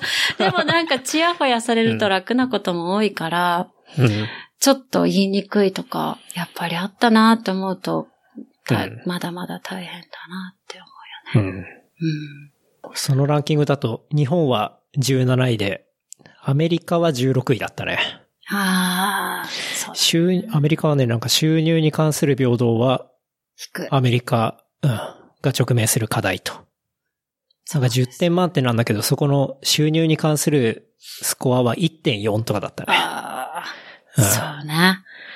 そうだね。だってこの前もバイスがそれで問題になってたもんね。あの、LA のバイス、うん、うん。あるじゃない？ビデオも。どういう問題になってたの？が、そのプロデューサーの人が、そのアメリカ、男性のプロデューサーに払ってるお金と自分がプロデューサーとして払われたお金にすごく大きな差があるっていうので訴えられてて、うんまあ、結構バイスがそれで訴えられたっていうのは結構、こう業界では、ああ、バイスでさえもか。確かにね、バイスだったらそこを割とこうそうそうそう切り込んでいくようなそうそう、立場にあるメディアじゃない？そううん。公平に行くだろ、みたいな。そこでも差があるのかってちょっと絶望感しかないけどね。そうそうないよね。うんそうう、んそう。それはね、結構。で、こっちのサラリーって結構交渉なんだよね。で、うんうんだからこう、インタビューの間とか、もしくはこう、うん。決まった後とかの交渉で、こう自分のお金がこう、100万単位で変わるわけよ。うんうん。で、そうねで、もういいねで、こう、なんとかしなきゃいけない時とかもある、こう、クリエイティブ界の中で、多分それはね、大きいだろうなと思う。だから、ライターとか、うん、言われるのはそうだそうね。なと。うん。ちなみにね、1位はね、どこでしょうか？えーどこ？オランダ？つなげないか、オランダああ、オランダも。もね、高い。オランダは4位。ああ。えーどこ ?1 位。1位はですね、デンマークですね。デンマーク。ああ。うん人権と男女平等で最高点。すごいな、やっぱ北欧なんだ1位デンマーク、2位スウェーデン、3位ノルウェー、4位オランダ、5位全部フィンランド北欧じ。ゃん。うわお。えようやく6位でカナダが出てくるね。面白いね。他おすすめコンテンツありますか？とね、ポッドキャストで言うと、まあ、すごい王道だけど、うんアメリカで有名なのが、あの、This is American Life うんっていうのがあって、まあ、これはあの、NPR うんうん。の公共放送のアナウンスチームが作ってるのかなって言われた。うん。まあ、よくいろんな人に勧められて聞いてんだけど、まあ、そのにアメリカ人の、あの、いろ、普通の日常にいるアメリカ人にインタビューをして聞いていくっていうので、まあ、コンテンツがすごく面白い。なるほどね。うんで、まあ、同じチームが作ってるシリアルっていうのがあって、それはその、マーダーケース、えっ、と、うんうんうん殺人事件を暴いていくみたいな、ちょっとインベスティゲートしていくみたいなのもあったりとかかな。結構ポッドキャスト聞いてるんだね。結構その、友達と飲んだりしてると、うん。あの、ポッドキャスト聞いたみたいなうん、話になるんだよね。テテレビよりも結構、ポッドキャストの話が多くて。うんで、あの、なんだろう、自分の好きなものを掘れるの？ポッドキャストって。だから、そう結構その、な何？第一次世界大戦についてしか話してないポッドキャストを4時間聞いたりとか。マニアックだな。マニアックなんだよ。で、シーズン1、2すごいねとか言ってるのに、次が出るのはうん半年後かもとか、うんうん。いうのとかを聞いてると、ちょっとそれ知りたいとか。うんうん。そうそう。あるかポッドキャスト結構流行ってたりするのかな？もうものすごい大きい産業。う。うんん。大きいね。ああのーまあ、フェイクニュースもそうだけども、みんながどんどんこう、テレビとかを離れていっていて、うん。多分、かつその、ウェブサイトとかを見る時間がない、うん流しながら聞けるっていうので、結構多分仕事中に聞いたり、あの、運転しながら聞いたりしてるんだと思うな。確かにね。うん。そうそう。まあ、で、あとおすすめは多分、まあ、特に LA っていうのもあるけど、あの、まあ、ラジオが結構、ラジオ？うん、お私たちの大きな、こう、情報リソースかなと思うかな。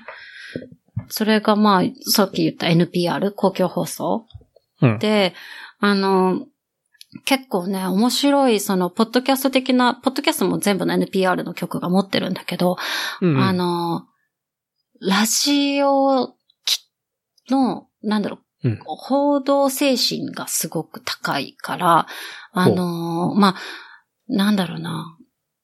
例えば選挙期間中は、必ずこう、あの、ヒラリー賛成派とトランプ賛成派、両方の意見を、それぞれのあの、州の一般の人から聞いて、聞いたりとか、こう、情報が偏らないように NPR の中でしているとかがあって、なんかね、こう、アメリカでよく言われるのが、まあ、オバマ、オバマ大統領が、ネットフリックスのさ、対談番組あ、なんかあったけど、ね。まだ見てないな。そうそうそうそう、なんかよくさ、あの、プロモーションされてるんだけど、うん。う んその中で言ってたのが、なんか、冗談交じりにアメリカには2種類の人がいて、NPR を聞く人とテレビを見る人、スラッシュ FOX ニュースがいるよとかって言ってて、ちょっと人が笑ってたのは、まあその NPR っていう、こう、報道意識が高い、あの、まあフェイクニュースに偏らないように気をつけてる、こうんうん。う、機関っていうのを聞いてる人っていうのがあるよって言ってて。うん。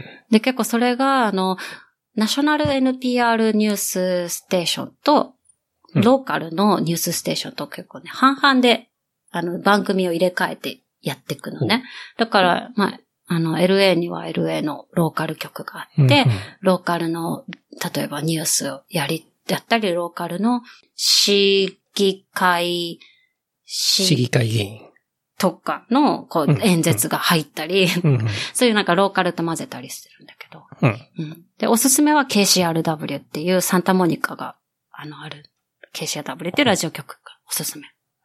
で、うん。そこは、あの、朝方はその、すごい真面目なニュース番組をやるって、夜はうん DJ のミックス。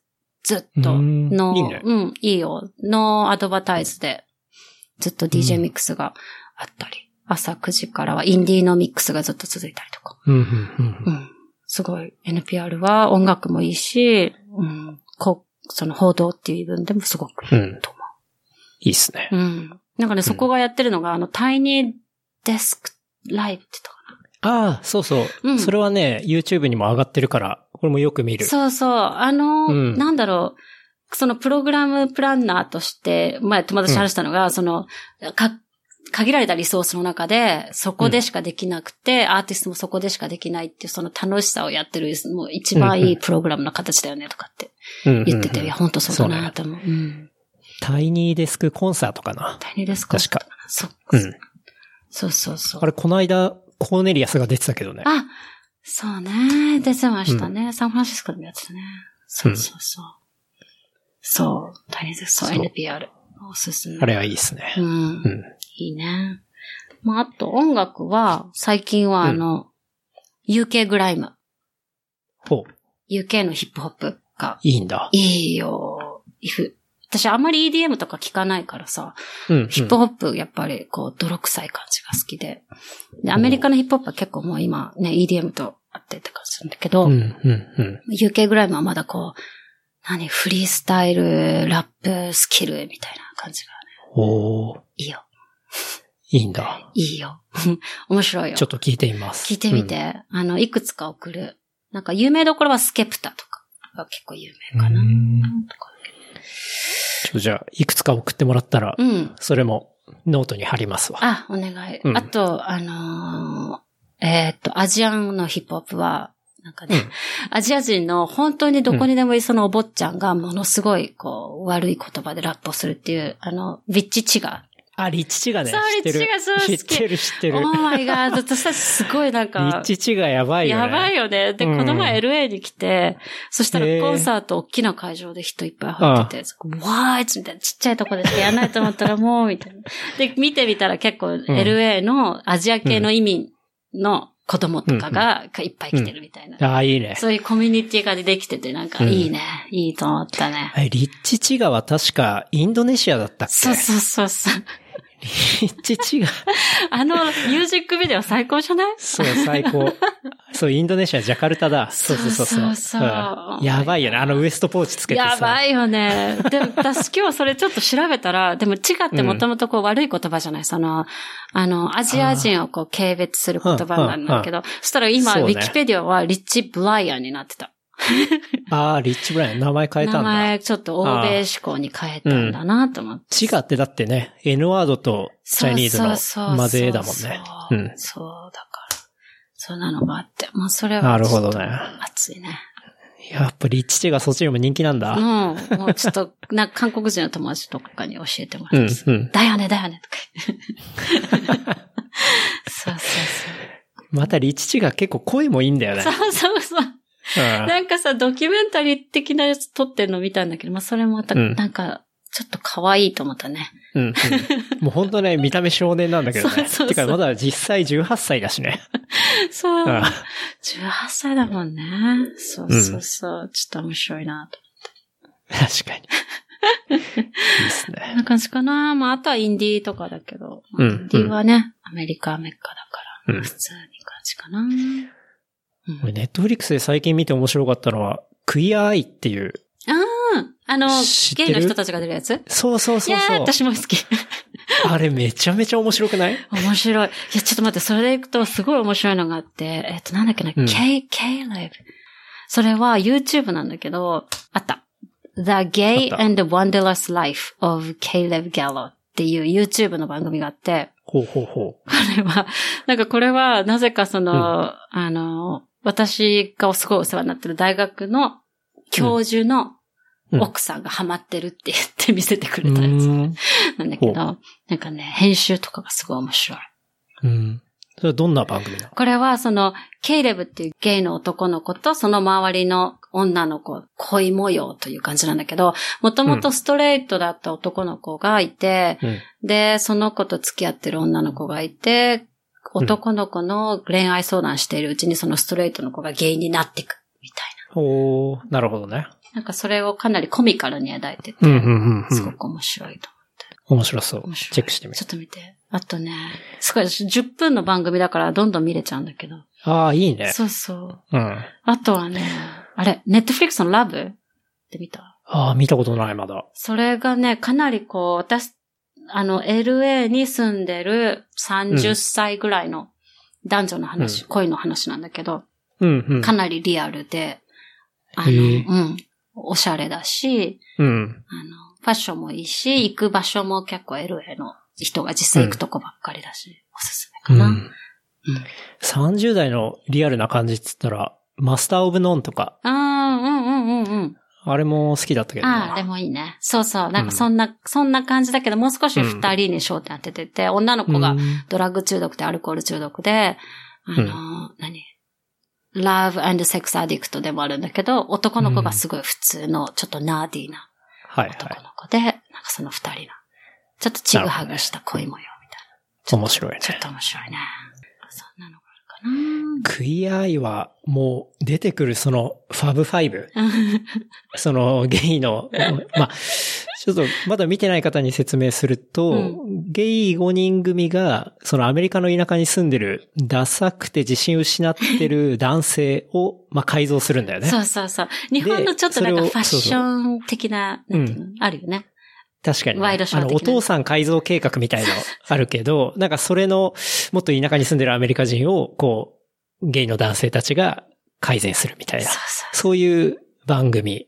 で、その5人はそれぞれ、こう、得意分野があってね。うんうんファッションが得意だったりとか、インテリアが得意だったりとか、こう、なんていうの、マインドセット。こう考え方が、を改善するのが得意だったりとか。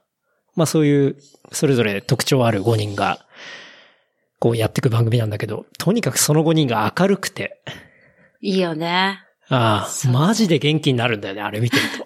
わかる。しかもなんかこう、人の良さを感じるじゃない？なんかこう、そうそうピュアにいい、いい、良さそう、みたいな。私、この前の職場が、二人ゲイの人がいて、まあ、うんうんす、そんな感じだったよ、でも。まあ、うんいろんな人がいるけど。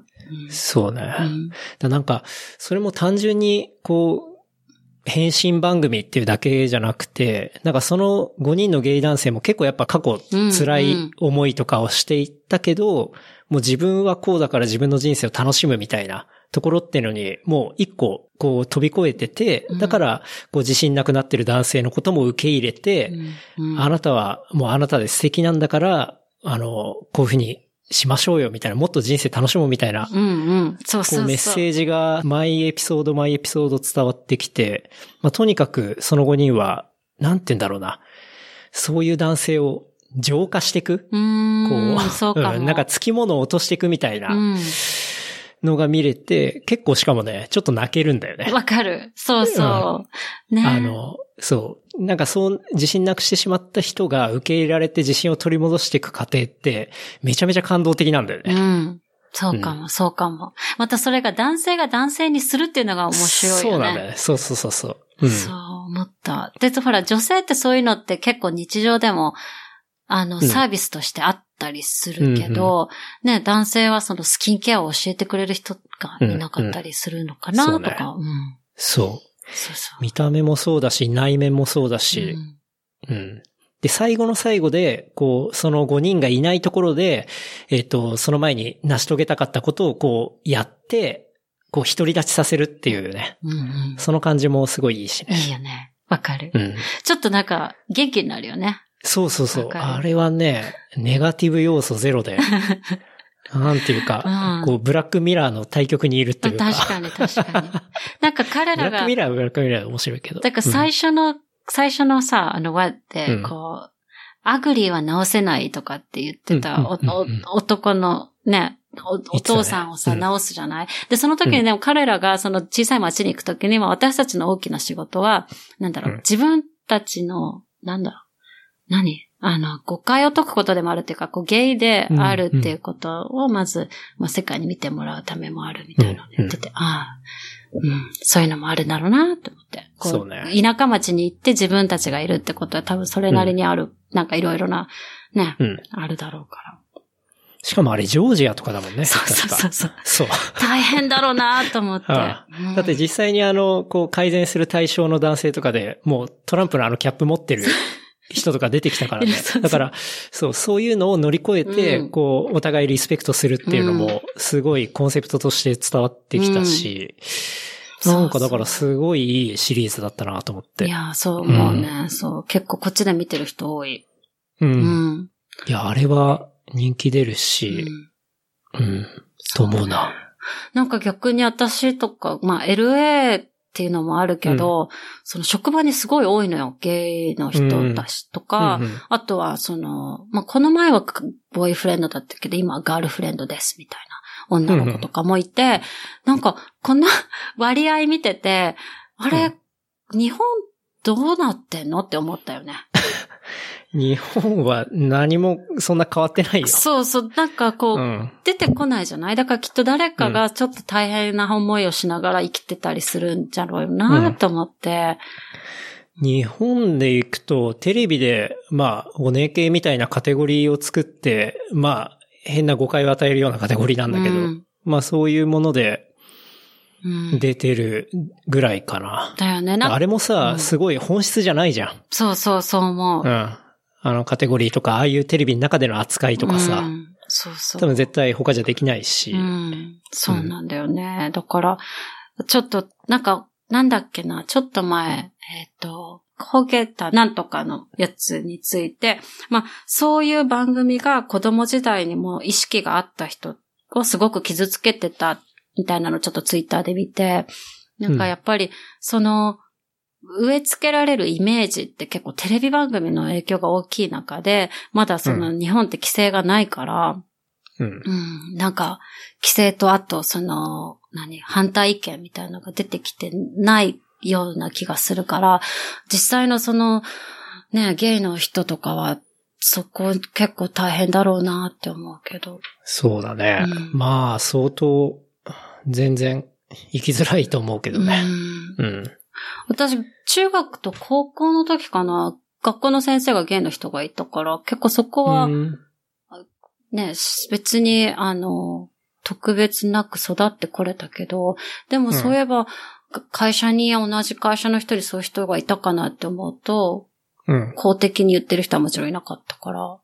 うんん、大変だったんじゃないかなって。そうだね。なんかそこら辺とかもあんまりオープンに話したりしないから、うんなんていうの？例えば誰かがゲイだったとします。うんで、それが本人がカミングアウトする分には全然いいけど、うんその事実を知ってる人が本人の口からではなく、うんこう、あの人ってゲイなんだって、ゲイなんだよっていう風にバラすのとかってタブーじゃん。多分だね。んそう、やっちゃいけないこととしてルールとしてあるじゃん。うんうん。一番やっちゃいけないことっていうか、そういうこととかも結構知らない人って山ほどいるじゃん。いるそうね。いるだねだから、うん。うん。もっとまあ、話さないといけないなと思うし、まあ、ちゃんと、ね、うん。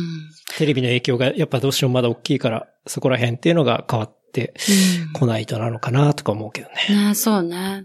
なんか、あのー日本がどうっていうわけじゃなくて、多分どこの、どこの国でもやっぱあるじゃない？ロシアもそういう人たちが殺害されてたりするし、うなんか、、そういうのがある中で、あの、うちの母親がよくね、その、自分がフィットしないんだったら、その町にいなくていいし、その会社にいなくていいし、フィットできる場所を探せばどこかに必ずあるんじゃないって言ってたのよ。うんうん。で、うん。なんかそれが私にとっては外国だったかもしれないし、うん。なんか、そういうちょっと大変な人は、あの、うん外国に目を向けるのは一個あるなって思う。そうだね。うんまあ、環境を変えるって、それは本当に会社でもそうだし、うん。国でもそうだし、と思うねそうそう思う。うだからなんか、まあその意味でも言葉を習得するっていうのは一つのツールになるからさ。そうね。いいと思うけどね。確かに。うん。うんそうそうそう。そんな風に思うな。うん。なんかでもじゃあネットフリックスって結構同じコンテンツを見せてるのね。そう、ネットフリックスが結構すごいのは、あの、世界同時公開なんだよね、基本的に。に。で、ちゃんと字幕も同時につくし、うんそう。だからそこが、ネットフリックスに関しては本当コンテンツ時差っていうのはないね。うん。うん素晴らしいね。同じタイミングで話できるってやっぱ大事じゃん。大事、大事。ううんん。なんかあの、ちょっとその、会社のプリンシパルを感じるよね。その情報格差を起こさないっていうか。そうねう。ん。確かにいいことだと思う。まあでも、この前、一番最初でこっちで入入ん？入社したのが映画会社で映画会社だったから、まあネットフリックス大変だったね。え、それはネットフリックスの仕事を受けるのかってこと？そうそうそうそう。うんものすごいレギュレーション激しいし、ほう。ものすごい、やっぱり。おレ大ギュレーションってどんなレギュレーション？結構あの、ローカライズっていう、そのに、うんええ日本語のコンテンツを英語にする、もしくは英語のコンテンツを日本語にするっていう、はい、まあ、はい。そのプロダクションだったから、うんあの、厳しかったね。納期がめっちゃ短いのに、そのうんものすごい、なんか確か独自のシステムで入れなきゃいけないとかがあった気がするね。あ、それは、えっと、サブタイトルをってこと？あ、そうそうそう、ごめん、サブタイトルをだし、ねさボイスオーバーもだし、うん、う。うんん。そうね。俺なんかその裏側の記事を見たことがあるな。どうやってあんなに世界同時に、うん。こう、えー、ちゃんと字幕付きのコンテンツを出すかみたいな。うんあ結構ねそう違っ、独特なね、表現もあるし、そうそうそうそう。そうそう。その翻訳チームというか字幕付けチームは、もう多分世界屈指のチームがいるみたいな。そう。しかもあれをチェックするチームがあって、あの、プロダクションから入、入、の、納品した後チェックチームがいて、うんうんまあその人、結構そ、そのあの、なんだろう、求人も出るんだけど、まあ、その人たちの仕事ってとにかくコンテンツを見続けるっていう。結す構、ごいな。本当好きじゃないとできないだろうなと思う。そうだね。うん。うんとにかくコンテンツとその言葉と字幕が合ってるかを見続けるっていう。そう。いやーだって字幕とかって本当に使う言葉間違うと、全然コンテキストとね、うん違う解釈になっちゃうし。そうそうそう。うん。で、結構そのシステムでも被っちゃったりとかするじゃない？あの、あの、うん。アニメーションのそのアニメーションもだし、顔と被ってしまうとか。ああ、なるほどね。そういうんののチェックもあるらしくって。うん もう、容易に地獄を想像できるけどね。そうそうでしょ？私無理と思いながら、そう。大抵大きな人がやってるね。うんそうそじゃあまあそういう人のもとに、あ、大きな人ってあれか、動かないからう。。そうそうそうそうそう。まあそうなっちゃうよね、そうなっちゃうんだ。なって思うよね。うんそうそうそう。大きい人のおかげで、俺らいい、見てるわけで。いいもの見てるはいっていう、そうそうそう。感謝しかないです。うん。そうそうそう。はい。じゃあまあ、おすすめのコンテンツはそんなとこっすかねう。ん。うん。そうね。なんか告知とかありますか？最後に。告知ない。まあ普通ないよね。ないよね。しかもちょっと、うんちょっと、あ、でも告知するものができた時お願いしたいわ。OK う。ん。うん。なんか、言いたいこととかありますか？言い残したこととか。